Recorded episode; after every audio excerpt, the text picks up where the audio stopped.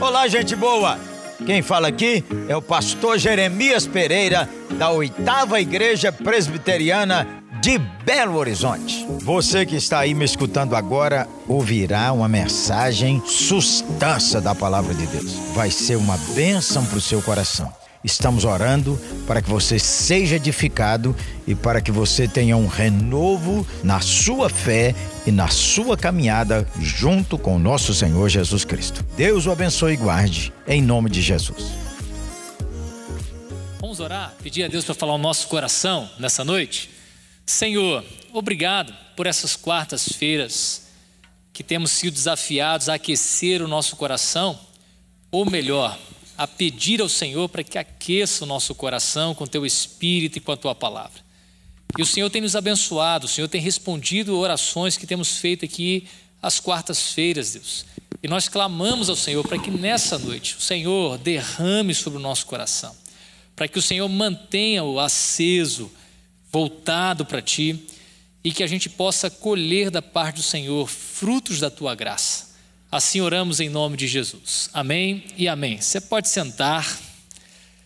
Às quartas-feiras temos falado sobre esse tema, né? Em chamas para Deus. E sempre ao final do culto, um tempo de oração. E hoje nós teremos de novo. Então, finalzinho do culto, teremos um tempo aqui para a gente poder estar orando, buscando ao Senhor juntos é, vamos estar aqui à frente para poder orar junto com os irmãos, colocando pedidos especiais na presença dele e pedindo ao Senhor para que nos responda. Na semana passada, quantos estavam aqui semana passada? Né? Então, quem esteve aqui na semana passada ouviu uma mensagem do pastor Jeremias falando com, sobre é, discípulos andando na estrada de Emaús e nessa estrada tiveram um encontro com Cristo, ainda não sabendo que era o Cristo. Né? E durante aquela longa jornada, o Senhor ministrou o coração deles. E só no final, quando ele já estava junto com eles para poder comer, ao partir o pão, é que eles compreenderam que eles estavam diante do Senhor. E uma frase chave é: por acaso é, não ardia o nosso coração enquanto ele ministrava as santas escrituras? Ou seja, a palavra de Deus é um instrumento escolhido por Ele para poder aquecer o nosso coração. Eu lembro que muitas vezes, ao ler um livro, eu me peguei sublinhando o versículo bíblico num livro é, cristão. Então, o livro está discorrendo sobre um outro assunto e o autor conseguiu encaixar aquele versículo tão bem naquele assunto que a vontade que eu tinha era de sublinhar não as palavras do autor daquele livro, mas as escrituras. Porque quando a palavra de Deus é colocada num ponto certo da nossa necessidade, da nossa compreensão, ah, o nosso coração arde. Há vezes que nós estamos aflitos, e eu não sei se já aconteceu isso contigo, e que parece que um versículo lido no culto, ele já é suficiente para poder impactar o seu coração. Às vezes fica um versículo, fica uma leitura, e por vezes ao ler a palavra de Deus, às vezes numa reunião, fizemos recentemente com os adolescentes, então cada um tinha que dar uma palavra, ler um, um texto bíblico, explicar esse texto bíblico, e em seguida a gente ia orar por aquele assunto. E era comum, às vezes, eles quererem citar rapidamente as escrituras, ou então dizer, está escrito em tal lugar, e não querer ler. E a gente dizia, tem que ler. E dizia mais, tem que ler com pausa, com atenção, com ênfase, porque bem, é bem possível que a sua leitura do texto vai ser o melhor que você tem para dizer aqui. Você vai explicar, mas nada supera a leitura e a proclamação da palavra de Deus. Então, às vezes, quando lemos no culto, pode ser que na leitura de um texto a nossa cabeça voe e a gente fica na expectativa de ouvir a explicação. Mas se tem algo que é muito maior do que a explicação, do que a retórica, do que a apresentação de um tema, ou discorrer sobre uma palavra é quando a própria palavra de Deus está sendo lida e proclamada. Isso traz ardor forte ao nosso coração. Quero convidar você a abrir então a palavra de Deus em Daniel capítulo 3.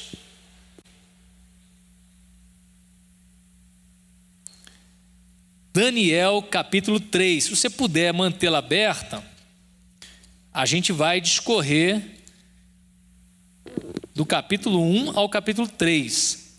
Capítulo 3, verso 17.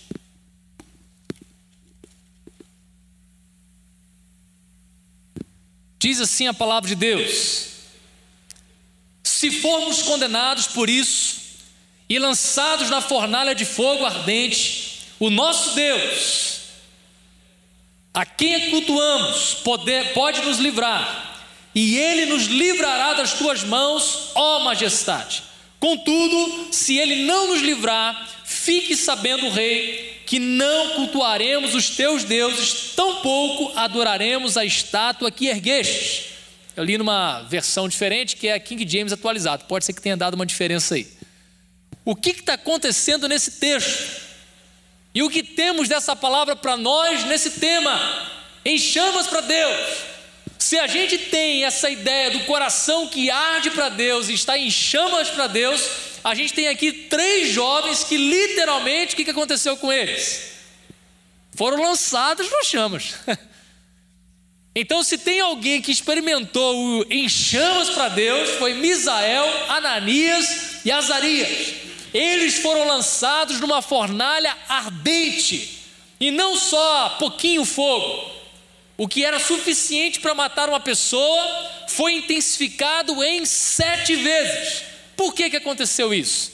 Se você ler o início do capítulo, diz que o rei fez uma estátua enorme, e nessa estátua enorme de 27 metros de altura, de 2 metros, de largura, ele disse: todas as vezes que soarmos aqui as trombetas, todo o povo deve prestar adoração a essa imagem, e essa imagem era a imagem dele mesmo. Sabemos que na Babilônia eles cultuam muitos deuses, e quem reina se considera também um deus. Então não era incomum que eles exigissem algum tipo de culto. Só que a gente sabe que há três homens dedicados a Deus, na verdade quatro, né, que Daniel vai falar, que é o próprio Daniel, é, e que eles preferem obedecer a Deus do que obedecer a homens. Eles preferem encarar qualquer tipo de adversidade do que negar a fé que eles tinham no Deus deles. Então, esses homens são lançados na fornalha. A fé desses homens nos inspira, porque ao ter a ordem, e a ordem era o seguinte: tem que dobrar, foram lá e contaram. Tá, tem três homens aí que não se dobraram. O texto não fala por quê. É, mas não se fala acerca de Daniel, onde que Daniel estava. Muitas, a gente faz às vezes perguntas que o texto bíblico não coloca, né? Cadê Daniel? Daniel estava onde? Será que Daniel se prostrou? Certamente que não. A gente não tem muitos registros depois de Ananias, Misael e Azarias, é, mas temos de Daniel. Esses homens permaneceram firmes, esses homens serviram a Deus em vários reinados, especialmente temos essa informação acerca de Daniel, que quando foi lançado na cova dos leões, pelo menos na minha mentalidade, onde eu aprendi na escola bíblica, é que Daniel era jovem. Só que na verdade, Daniel já era idoso. Na época que ele foi lançado na, nas cova, na cova dos leões, ele já era idoso. Então são homens que manteram firme a sua fé manter o coração em chamas para Deus durante muito tempo da vida, senão a vida toda, porque eles abraçaram a fé no Senhor, no caso lá, Deus de Israel, e que é revelado em Jesus Cristo, o nosso Senhor, e atrelar o coração deles em Deus e nunca mais apartaram. Havia um coração em chamas. Eu vi inclusive um pregador dizer Achei muito interessante a frase, né? Ele diz assim: por que, que esses homens, quando foram lançados nessa fornalha, porque, por que, que eles não morreram? Porque os homens que seguraram Ananias, Misael e Azarias e se aproximaram da fornalha, eles morreram. Aqueles homens que empurraram os três, eles morreram, tamanha foi a intensidade do fogo. Quem já chegou perto de uma fogueira, já participou de alguma fogueira, você não consegue ficar perto muito tempo. A não ser que seja uma fogueirinha, né? Mas se for uma fogueira boa, você não consegue se aproximar e ficar muito tempo perto dela. Ela vai esquentando a gente, um pouquinho é tranquilo, mas parece que o nosso rosto chega a arder, né? Pois é, o rei ficou tão desconcertado com a resposta deles que mandou é, fazer com que aquela fornalha fosse intensificada em sete vezes. Esses homens são cheios de fé, porque diante da autoridade do rei, que disse: Como é que é mesmo? Vocês não vão se dobrar? Eu vou dar mais uma chance para vocês. Quando tocar a trombeta, vocês se prostrem. E eles disseram: Olha, quanto a isso, não precisamos responder o rei. Isso está em Daniel 3,16. E 17 ele diz: Se o Senhor quiser nos livrar, ele pode nos livrar. Se o Senhor não quiser nos livrar, o Senhor não nos livrará. Porém, nós não nos dobraremos diante da sua estátua. Ele ficou furioso, ficou furioso. Então um pregador disse, eu acho que eu anunciei e não falei, né? Por que, que esse, esses homens não morreram na fornalha ardente? E ele disse, porque um fogo, um fervor, uma tocha muito mais forte já estava acesa no coração deles e foi por isso que eles não morreram lá dentro. Eu achei a frase bonita. Mas certamente esse não foi o motivo. Há uma um compromisso desses jovens com Deus, que de certa forma, uma consagração que Deus os abençoou por isso. Mas há, sobretudo, uma frase que o rei disse, que é onde ele colocou a perder o plano dele. É quando o rei, antes de lançar eles na fornalha, diz assim: Que Deus poderá livrar-vos da minha mão. Aí ele arranjou confusão. Se o negócio fosse só com Ananias, Misael e Azarias, talvez passava, né? Mas ele disse: Que Deus! Vocês acham que o Deus de vocês pode? Porque é uma fornalha, ninguém escapa dela. Por que, que eu digo que não foi por causa do coração deles, né? Só esse coração ardente. Porque as Escrituras registram outros que eram muitos, muito firmes com Deus, mas Deus permitiu que eles morressem. Dentre eles temos Isaías. Isaías, homem de Deus, que profetizou, foi cerrado ao meio. Temos Homens como Estevão, cheio do Espírito Santo, testemunhou do Senhor, mas Deus permitiu que ele fosse apedrejado. Temos Tiago e Pedro que foram presos. Deus permitiu que Tiago morresse e que Pedro fosse liberto. Então, nem sempre tem a ver com só o nosso coração. Tem a ver com os planos soberanos de Deus. Porque esses que morreram entraram na conta lá de Apocalipse. O sangue de vocês, o sangue dos seus mártires, foram derramados e estão esperando o dia que serão vingados. Estão esperando o dia do Senhor. E há até uma contagem, algo até estranho, porque as Escrituras dizem que há um número certo de mártires a sofrer, a derramar sangue. Isto está sendo contado. Então, eles estão cumprindo o grande propósito de Deus. O que, que esse texto tem para nós? Um coração em chamas. Quem são esses jovens? Aí eu chamo você para Daniel, capítulo 1, verso 7, e eu vou ler nessa versão, porque ela já traz a tradução de cada nome. Daniel 1, verso 7. Os nomes babilônicos desses amigos de Daniel. O chefe dos oficiais, entretanto, deu-lhes novos nomes. A Daniel chamou Beltesazar, que em babilônico quer dizer Bel proteja sua vida. Ananias denominou Sadraque, amigo do rei. A Misael nomeou Mesaque, quem é como Deus Lua. E Azarias deu o nome de Abdinego, servo do Deus Mercúrio o servo do negro. Nomes babilônicos serviam para de alguma maneira mudar a identidade daqueles jovens. Quando você chega numa cultura nova, você tem uma realidade completamente diferente. Você tem um povo que é idólatra, um povo que é entregue a pecados e paixões, e agora eles também têm um nome mudado. O seu nome tem a ver com a sua identidade especialmente quando se diz sobre o povo de Israel. Então, o nome tinha a ver com a fé, tinha a ver com a trajetória de vida, e agora eles estão mexendo no nome.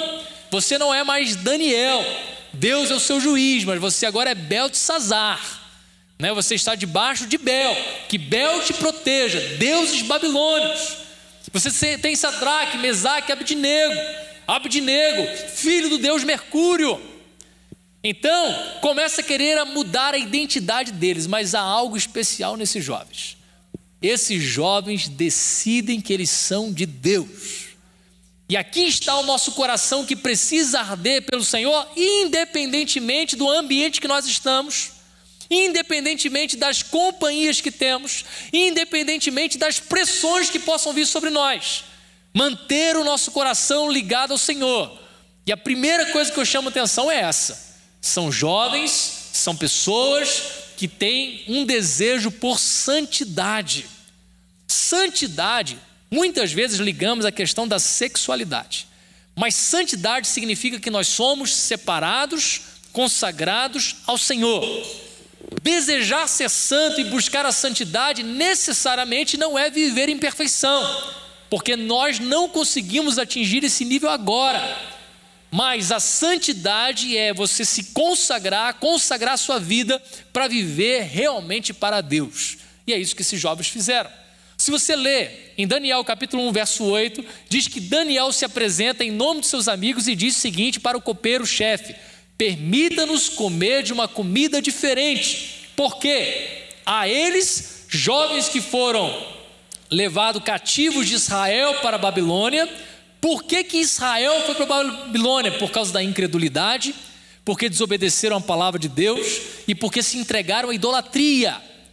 Todas as vezes que um avivamento ou um espalhar da palavra de Deus acontece, o que pode vir depois é o afastamento, o esfriamento. Isso aconteceu com muitas culturas que se tornaram cristãs. Todos impactados, vida transformada. Depois parece que não precisamos testemunhar mais, porque afinal de contas, quem está do meu lado não é um descrente, é um crente também. Então eu posso achar que eu não preciso mais dar bom exemplo porque enquanto nós estamos perto de quem não é crente, a gente diz: eu tenho que testemunhar, eu tenho que ser luz, eu tenho que ter, ser sal. E quando eu estou com um crente? Não, ele já conhece a verdade. Não é bem assim. Nós deveríamos continuar vivendo na dinâmica daquilo que Deus aprova. E por isso a gente tem o povo de Israel indo para a Babilônia. Dentre eles foi Ananias, Misael, Azarias e Daniel. Chegando lá, eles se mantiveram firmes, estavam longe da sua casa, estava longe dos seus pais, estava longe dos seus pastores, que naquela época eram os seus sacerdotes, dos seus líderes, mas eles tinham um compromisso feito no coração. Então foi oferecido para eles o melhor da Babilônia. Eles podiam comer da mesma comida que o rei comia. Quantos aqui gostam de comer? Não é possível que só vocês. Ninguém gosta de comer, não? Bom comer, não é? Comida é bom demais. Alguns comem tanto que depois falam, eu comi tanto que eu fiquei triste. Coisa esquisita, né? Comi tanto que eu fiquei triste.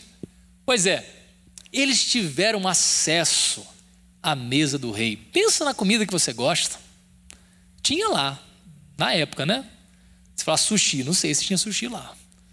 Mas para a época, o que era considerado bom, os bons vinhos, as boas carnes, é, os bons grãos, as nozes, as castanhas, estavam lá, tudo lá. Podia comer da mesma qualidade que o rei comia. E esses jovens resolvem não comer, porque essas comidas eram sacrificadas aos ídolos. E eles disseram: Nós não queremos, não queremos participar disso, não queremos participar da, da bebida forte, não queremos comer da mesma comida do rei. E pediu ao copeiro e o copeiro disse o seguinte para eles: olha, disse que até que ele achou graça diante do, do copeiro, mas o copeiro disse o seguinte: eu tenho um, um pouco de dificuldade em te atender. Por quê? O rei vai ver que vocês estão mais pálidos, que vocês estão mais fracos, e isso vai cair para mim. Eu vou acabar morrendo por causa de vocês. Essa é a mesma palavra que jovens que adolescentes, que casados, que solteiros continuam ouvindo. Se abster dos prazeres, das paixões, é o mesmo que perder a sua vida, é o mesmo que viver fracos, é mesmo que não aproveitado o que se pode aproveitar, e é puro engano. Quando nós nos entregamos a prazeres transitórios do pecado, que a palavra de Deus diz que Moisés abriu mão, preferiu sofrer porque sabia que tinha algo melhor. Ele não queria experimentar os prazeres transitórios do pecado. Quando nós nos entregamos a eles, é porque a gente ainda não experimentou ou não tomou consciência do tamanho do prazer que temos para receber da parte de Deus. O dilema nosso não é fugir do prazer, é a gente se contentar com pouco prazer. Porque Deus tem prazer maior para derramar sobre o nosso coração. O salmista chega a falar do prazer que ele tem na palavra de Deus, na lei de Deus, no juízo de Deus. Então eles escolheram e disseram: Nós não iremos comer. E a palavra continua sendo assim: Vocês ficarão desfalecidos, vocês ficarão fracos, vocês notoriamente estarão tristes. E eles disseram assim: Vamos fazer o seguinte então. Vamos fazer um teste. Tempinho só, rapidinho, dez dias. A gente se alimenta apenas de verduras, de legumes. Já ouviu sobre o jejum de Daniel? Muita gente faz para emagrecer. Mas dependendo do tanto de legume que você come, não emagrece nada. Vou comer só legume, cuidado, né? E lá fez uma dieta. E se você ler no verso de número 17, diz assim: No caso desses quatro jovens, aprove a Deus lhes abençoar com especial sabedoria.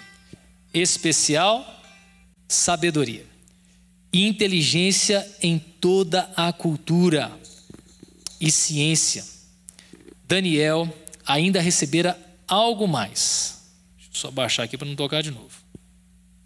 Daniel recebera algo mais. Sabia interpretar sonhos e visões de todos os tipos. Deus abençoou esses jovens. Deus honrou a decisão deles de se separarem, de se separarem para serem dedicados a Deus abrindo mão dos prazeres e da comida que eles podiam ter naquele reino. E fizeram a comparação. Deus fez com que eles ficassem fortes, Deus deu para eles inteligência, Deus deu para eles ciência na cultura dos babilônios. E se você ler depois o que, que aconteceu com eles, a gente vai ver que esses jovens se tornaram úteis e destacados nesse reino babilônico. Vamos ver no verso 17 e verso 20.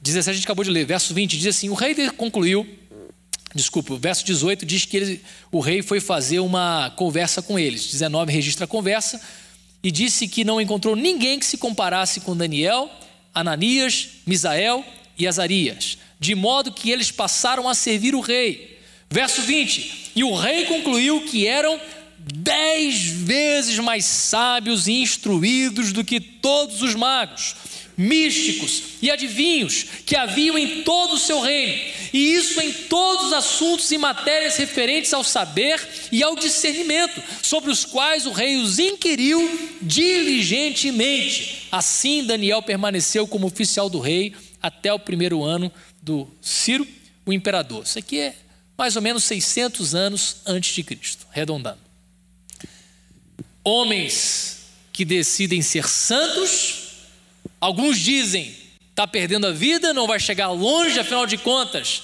para dar certo nessa vida existe um caminho a trilhar, e talvez escolhendo um caminho da honestidade, escolhendo um caminho da, do que é correto, você não vai chegar muito longe, porque nessa vida só se conquista alguma coisa se trapacear. Havia um ditado que é errado e era muito repetido quem não cola, não sai. É. Quem cola não sai da escola. Né? Então podemos ter e temos na cultura essa ideia de que a trapaça, em alguns momentos, se torna necessária para você chegar nos seus objetivos. E quando lemos a palavra de Deus, nada disso. Não precisa de trapaça, muito pelo contrário. Aqueles que trapaçam conosco vão nos favorecer sem saber. Porque Deus é quem julga as nossas causas. E Deus deu para eles algo especial, às vezes como crentes, A gente acha que a gente tem que ser é, fora do mundo, né? A gente tem que ser, usei a palavra que certa, deixa eu ver, alienados. Para eu ser crente, eu tenho que estar longe de tudo que é do mundo. Jesus orou: não peço que os tire do mundo, mas peço que os proteja. Peço para que guarde a vida deles. Peço para que o Senhor os abençoe. Assim somos nós, luz do mundo e sal da terra. Então erra quem pensa que a gente tem que é, ser improdutivo nesse mundo. Deus deu a eles inteligência, Deus deu a eles conhecimento, ciência, cultura. E no caso de Daniel, ainda derramou uma benção especial que era espiritual, que ele sabia interpretar todo tipo de sonhos. Então não é errado, muito pelo contrário, o crente pedir para ser abençoado com inteligência, com criatividade, com boas ideias, para poder prosperar, enriquecer, abençoar, contribuir para o meio que vive, contribuir para a nação. Não é errado, é até necessário que crentes se envolvam sim com política, no sentido de precisam atuar, precisam entender, precisam falar. E tem que ter gente que, que tem chamado para isso, porque não é para qualquer um. Quem escolhe a política escolheu um negócio que vai levar paulada e vai dar paulada todo dia. Você já levanta dizendo qual que é a de hoje, né? Difícil, ainda mais no tempo que nós temos de redes sociais. Precisamos. Precisamos de crentes dando aula nas escolas. Precisamos de crentes em, como diretores. Precisamos de crentes dentro de outras casas fazendo faxina e abençoando essas casas. Afinal de contas, foi uma menininha na casa de Naamã, é, Naamã, lá na casa de Naamã, o Ciro, um grande general da Síria, que estava lá leproso, e foi ela que abençoou aquele homem e disse: Olha, lá em Israel tem um profeta. Né? Então, os crentes precisam, nas suas habilidades, nos dons que Deus deu, abençoar por onde for. Um coração em chamas é um coração que entende que Deus nos abençoa por onde a gente passa. É um coração que busca a Deus em todas as situações que precisa lidar na vida. Às vezes isso acontece de forma sistemática, dobra-se o joelho e ora. Às vezes isso acontece no coração. Às vezes isso acontece deitado na sua cama quando lhe vêm os problemas, as questões na cabeça e você diz: é, Senhor, e começa a orar sobre tudo isso. O coração confia no Senhor. E por fim, para falar desses jovens, a gente tem tempo de oração aqui no final. Esses jovens eram jovens de oração. Não tem como ativar a chama de Deus em nós sem que haja oração. A oração, a gente sabe, é uma conversa com Deus. A oração não é uma lista de petições. A oração é uma conversa que pode acontecer, inclusive, durante todo dia, por todo momento, em tudo que a gente faz. O nosso coração pode estar ligado ao Senhor. Hoje não ando muito à noite nas ruas assim, mas eu, quando era adolescente, morei numa cidade pequena, Leopoldina, e eu saía na cidade andando para orar. Né? Era uma maneira de caminhar, ver as coisas, fazer alguma coisa e orar. De vez em quando alguém passava perto, né? E eu cometi um erro, um pecado, né? Talvez fingi que estava cantando. a pessoa fica achando que estou falando sozinho, né? Mas eu gastava tempo em oração. Desses tempos, andando na rua. Você pode fazer isso na caminhada. Conheço aqui gente da oitava que aproveita o trânsito para poder orar. Né? Tem que ter atenção, né? Tem que ter atenção. É bom que você não briga no trânsito também, né? Não é possível que você vai brigar no meio da oração, né? Aproveita e vai orando, né? Jovens que oravam. Daniel capítulo 2, verso 17 e verso 18.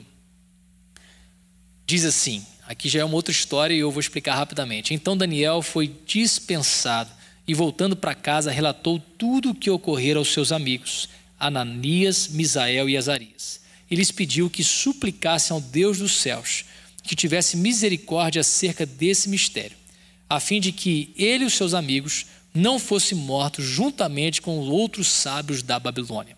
Aqui é a primeira história registrada no livro de Daniel. É quando o rei Nabucodonosor tem um sonho muito estranho e ele chega para os sábios e diz o seguinte: Eu quero que vocês me digam o que, que eu sonhei e qual é a interpretação. E os sábios disseram: Senhor, nunca ninguém pediu isso. Geralmente os reis contam o sonho e a gente interpreta o sonho. Ele disse: Não, não, mas aí é fácil. Eu quero que vocês saibam o sonho e eu quero que vocês interpretem o sonho. E eles começaram a conversar com o rei. E o rei falou assim: Vocês estão fazendo isso para ganhar tempo, eu já disse. Ou alguém me conta o sonho e revela o sonho, ou estão todos mortos. A notícia chegou a Daniel.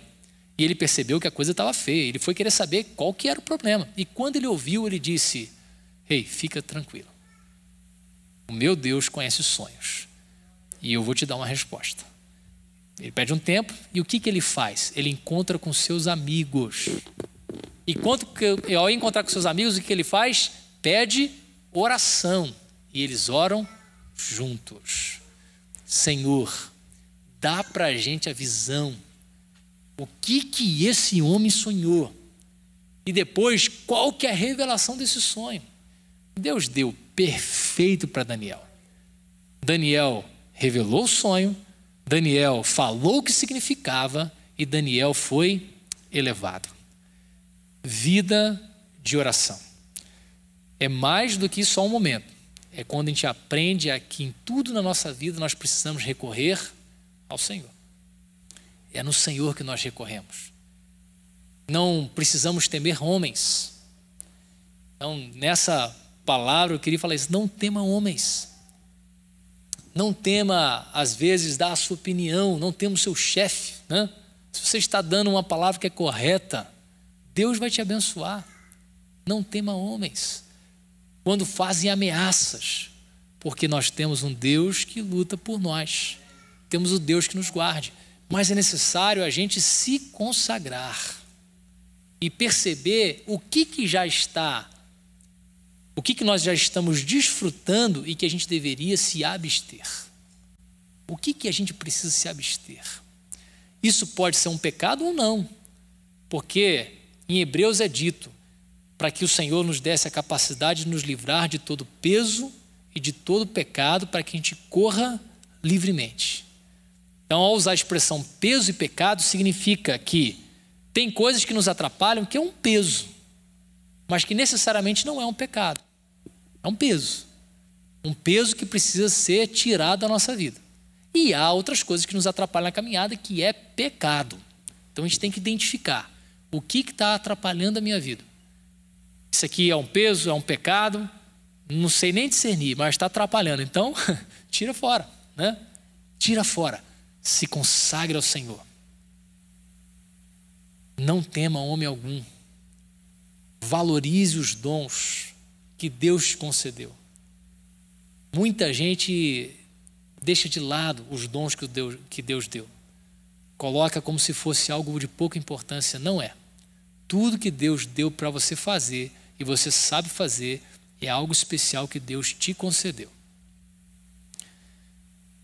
Então eu queria orar com os irmãos para que a gente tivesse essa mesma fé de Ananias, Misael, Ananias e Daniel. Homens que, quando foram colocados contra a parede, no caso de Daniel, velhinho já, né? Ou deixa de orar, que lá já era outro problema, não podia orar. E Daniel continuava orando três vezes ao dia. Vai ser lançado na cova dos leões. Pois bem, pode levar eu para a cova dos leões. Os leões não fizeram nada. Se vocês não adorarem, serão lançados na, na fornalha ardente. Foram lançados. E não aconteceu nada. O que houve, na verdade, foi um grande susto do rei. Quando olha lá para aquela fornalha, e ele já sabia contar, era rei, né? Eu lancei três, mas lá tem quatro. Quem viu muitos chaves, né? Três, quatro, três, quatro. Está errado, né? E o quarto tem a imagem como filho do homem, parece um Deus. Estudiosos dizem, era o próprio Cristo, junto deles, os livrando das chamas, que figuradamente é aquele que nos livra também da morte e do inferno. a nossa vida em Cristo está tão guardada que a palavra de Deus diz que nem a morte mais pode nos vencer. A morte já foi vencida. Ó morte, aonde está o seu aguilhão? O aguilhão da morte é o pecado. Mas o Senhor perdoou esse pecado e nem a morte mais tem poder sobre nós. De forma que nós somos mais que vencedores em Cristo Jesus. Contudo, a morte está vencida. Já está vencida. Mas enquanto Jesus não voltar, a gente ainda vai ter uma lutinha com ela. Todos nós. E o que fará a gente vencer? Ou garantir que a gente está é, em vitória? É o nosso coração rendido a Jesus Cristo como nosso Senhor e o nosso Salvador. Vamos orar por isso? Fique em pé no seu lugar.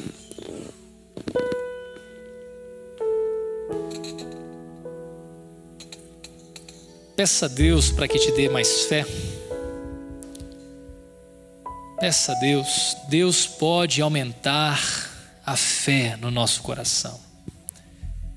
Às vezes há desafios que a gente é tão incrédulo e isso desagrada a Deus. O nosso coração é tão facilmente inclinado à idolatria e isso desagrada a Deus. Também somos inclinados à desobediência da tua palavra. E isso desagrada a Deus. Isso traz juízo. Ó Deus, Sabemos que o avivamento está fora da manipulação de qualquer pessoa. Está, o avivamento está nas tuas mãos e na tua soberania. Cabe a nós clamar, mas nem por causa do nosso clamor podemos afirmar que um avivamento aconteceu, porque não é obra de gente, é obra do Espírito mas nós podemos orar e pedir: traga um avivamento, Deus, para a nossa vida. Traga um avivamento para o nosso coração, para que o poder de um homem não venha nos amedrontar, porque nós estamos firmes e seguros no Deus que cuida da nossa vida. Fogo não nos queima, água não nos afoga a morte não nos segura, porque, como o Senhor fez com Lázaro, temos plena convicção que o Senhor fará com todos nós, pois o mesmo Espírito que ressuscitou Cristo Jesus, nosso Senhor, também atuará na nossa vida e seremos ressuscitados juntamente com Ele. Ó Deus, visita o coração de cada um dos teus filhos, que às vezes se veem divididos, porque são apertados no trabalho, são forçados a fazer coisas que não gostariam e talvez por medo podem ceder. Mas a tua palavra diz que o Senhor não nos deu espírito de covardia para que retrocedêssemos. Pelo contrário, o Senhor nos deu o espírito de ousadia. Então eu oro, Deus, que não importa se é tímido, se é introvertido, se é fechado, se é extrovertido, não tem a ver com a personalidade, mas tem a ver com o poder do Senhor agindo por meio de nós. Dê essa autoridade, Deus, para cada pessoa aqui que clama pelo nome do Senhor sobre a sua vida. Ó Deus, se houver alguém internet, aqui, que ainda não se rendeu aos pés do Senhor, quebranta esse coração, Deus que essa pessoa encontre vida em Ti, Deus, e saia daqui renovado, abençoado, no nome de Jesus. Amém e amém. Muito obrigado porque você escutou essa mensagem. Que ela não seja roubada do seu coração, mas que ela dê fruto a 30, 60 e 100. Aleluia. Ah, eu quero convidar você para vir aqui à oitava Igreja Presbiteriana. De perto é muito melhor. Venha estar conosco.